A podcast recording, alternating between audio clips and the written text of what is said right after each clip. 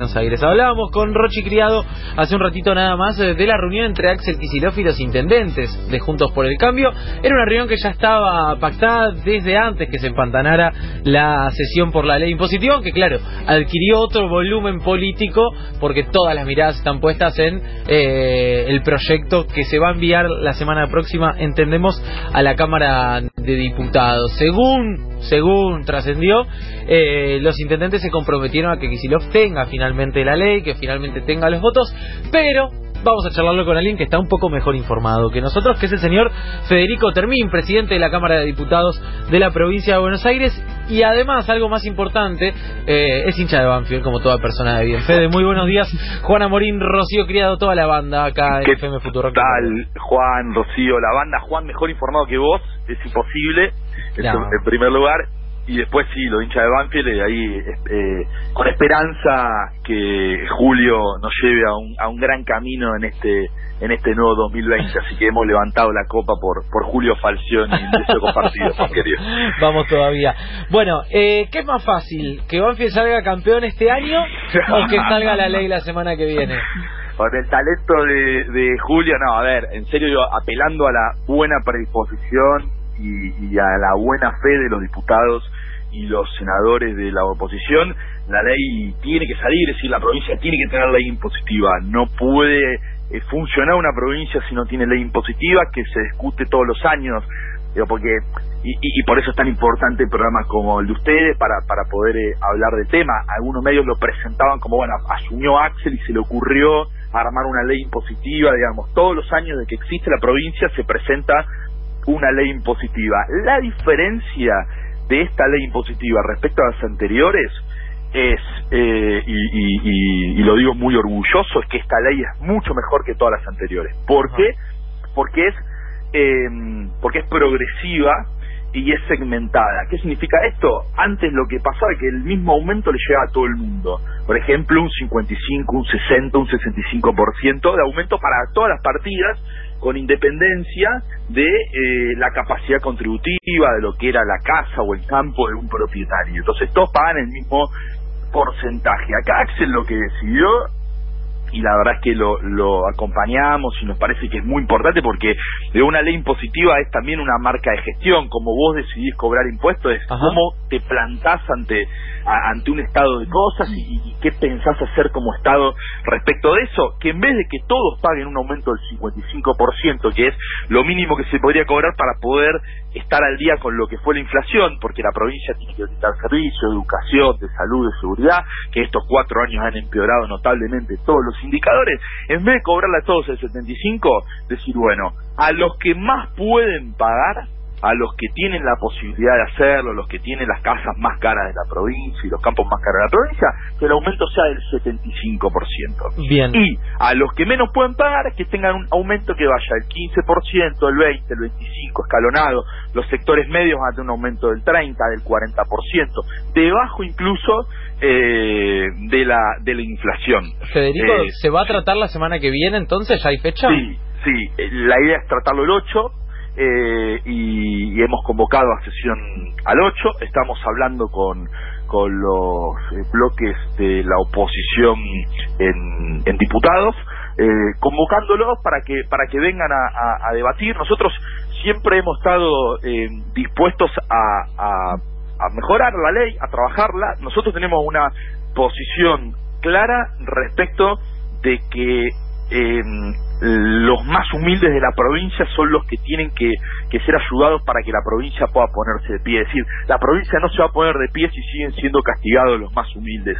Digamos, una decisión trascendental que tomó Axel en estos días y que pasó eh, inadvertido, y a mí me gustaría ponerlo de manifiesto, Axel decidió retrotraer un aumento que ya estaba firmado por la ex gobernadora de la provincia de Buenos Aires del 25% en las tarifas de la luz. ¿Qué significaba esto? Que todos los habitantes de la provincia de Buenos Aires iban a pagar el 25% más de la última tarifa, que son tarifas que vienen con un acumulado del 2000% de los últimos cuatro años.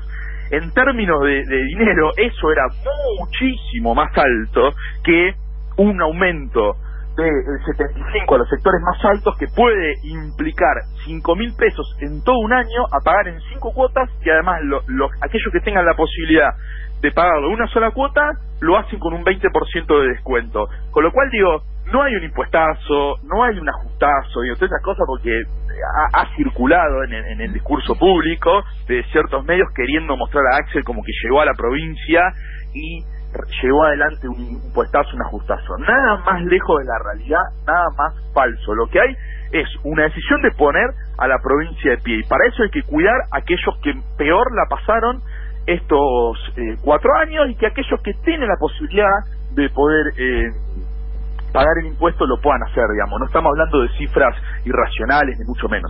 Y Federico, ¿cómo estás? Rocío creo te saluda. ¿Qué tal, Rocío? ¿Cómo estás? Ayer Carlos Bianco, cuando salió del encuentro, dijo que seguramente haya algún tipo de, modificación en el proyecto, después de escuchar justamente a, la oposición, y se habla de distintos ejes, digo, puede ser alguna modificación en, ingresos brutos en ciertas actividades específicas, bueno, otro tema más complejo es lo del impuesto inmobiliario eh, urbano y rural, digo, ¿ya tienen alguna idea de por dónde pueden llegar a venir algunas de las modificaciones?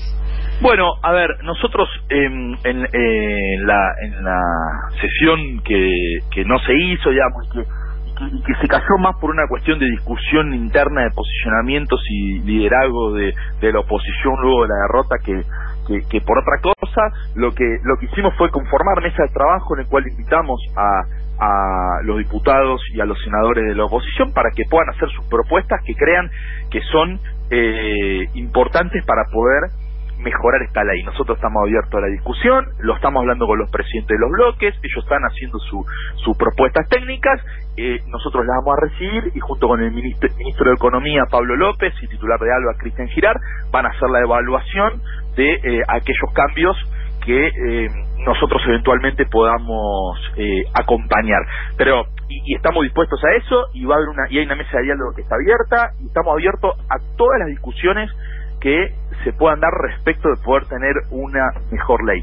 Lo que sí nosotros planteamos y es lo que y, es lo que creemos que es eh, filosóficamente justo, es decir, más allá en términos económicos, es la cuestión de eh, la segmentación del impuesto, porque ¿qué era en las discusiones anteriores lo que nos proponían algunos de, de, de, Cambiemos. Bueno, bajen el 75, le cobran 50 a todo el mundo, recaudan más y sale la ley. No, bueno, pero tenemos otro modo de gobernar, tenemos otro modo de pensar. Es el que hicieron ellos. Y nosotros estamos en desacuerdo respecto de eso. Sí, y la gente también porque así lo expresó en las urnas. Eh, también, digo, exactamente. Entonces digo, este es un instrumento, ustedes contaban el tema de que ayer estuvo la reunión de los intendentes de eh, Cambiemos, de Juntos por el Cambio, con el gobernador, que lo recibió, le explicó la situación de la provincia, le hizo un diagnóstico muy claro de cómo está la provincia, la provincia está sobreendeudada, entonces digo, ojo con esto también, porque la administración anterior ha sobreendeudado a la provincia y si ahora impide que pueda salir la ley impositiva e impide que la provincia pueda eh, cobrar impuestos, también están agitando eh, una bandera complicada, que es la de que la provincia no pueda pagar las obligaciones con las cuales ellos se comprometieron.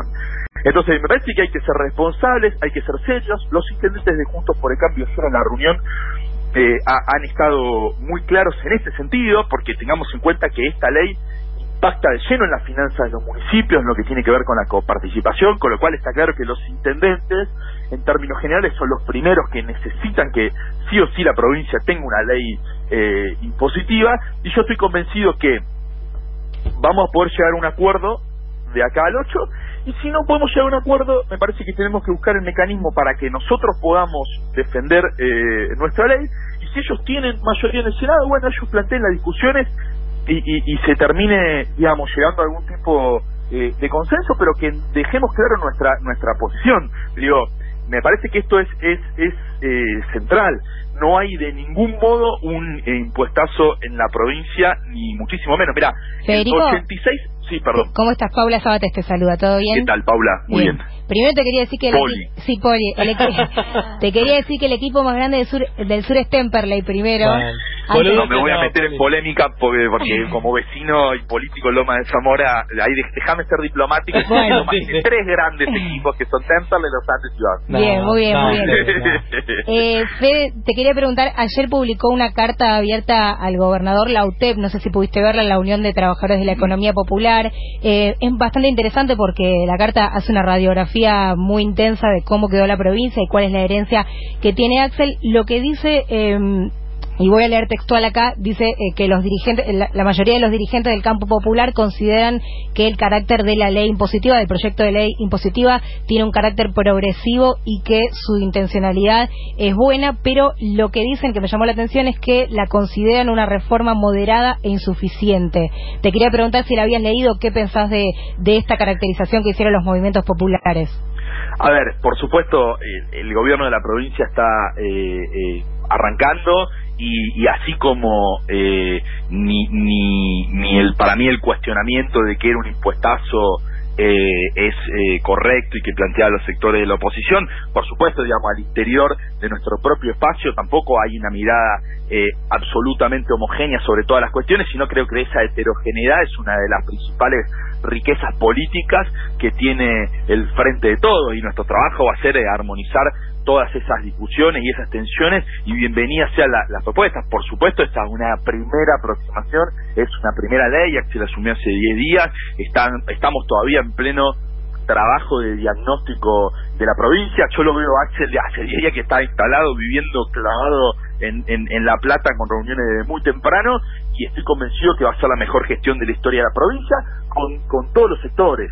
Digamos, esta es una, una primera ley presentada 10 días de haber eh, asumido el, el, gobierno. Me parece que es interesante lo que lo que plantean las compañeros y, las compañeras y, los compañeros y es para para construir y, estamos abiertos a construir una provincia que, que sea justa y que me parece que esa es una de las cuestiones centrales. La provincia ha sufrido mucho hay mucha desocupación en la provincia de Buenos Aires, hay mucha tristeza, hay mucha angustia. La provincia, lo dijo muy bien Axel y con mucha honestidad, tiene problemas estructurales que no empezaron con la gestión de Vidal. Esto es cierto. Pero también es importante remarcar que todos y cada uno de esos problemas en estos cuatro años, no solo ninguno se solucionó, sino todos se agravaron. Federico Termín, gracias por la comunicación. Un abrazo grande. Gracias Juan, Rocío Poli, a toda la banda ahí de, ahora de Crónica y de Reposera, ahí acá. Nos vemos, abrazo grande. Pasaba Feo Termines, el presidente de la Cámara de Diputados de la provincia de Buenos Aires, confirmando que el 8 de enero se volverá a tratar entonces la ley impositiva de Axel Kisilov en la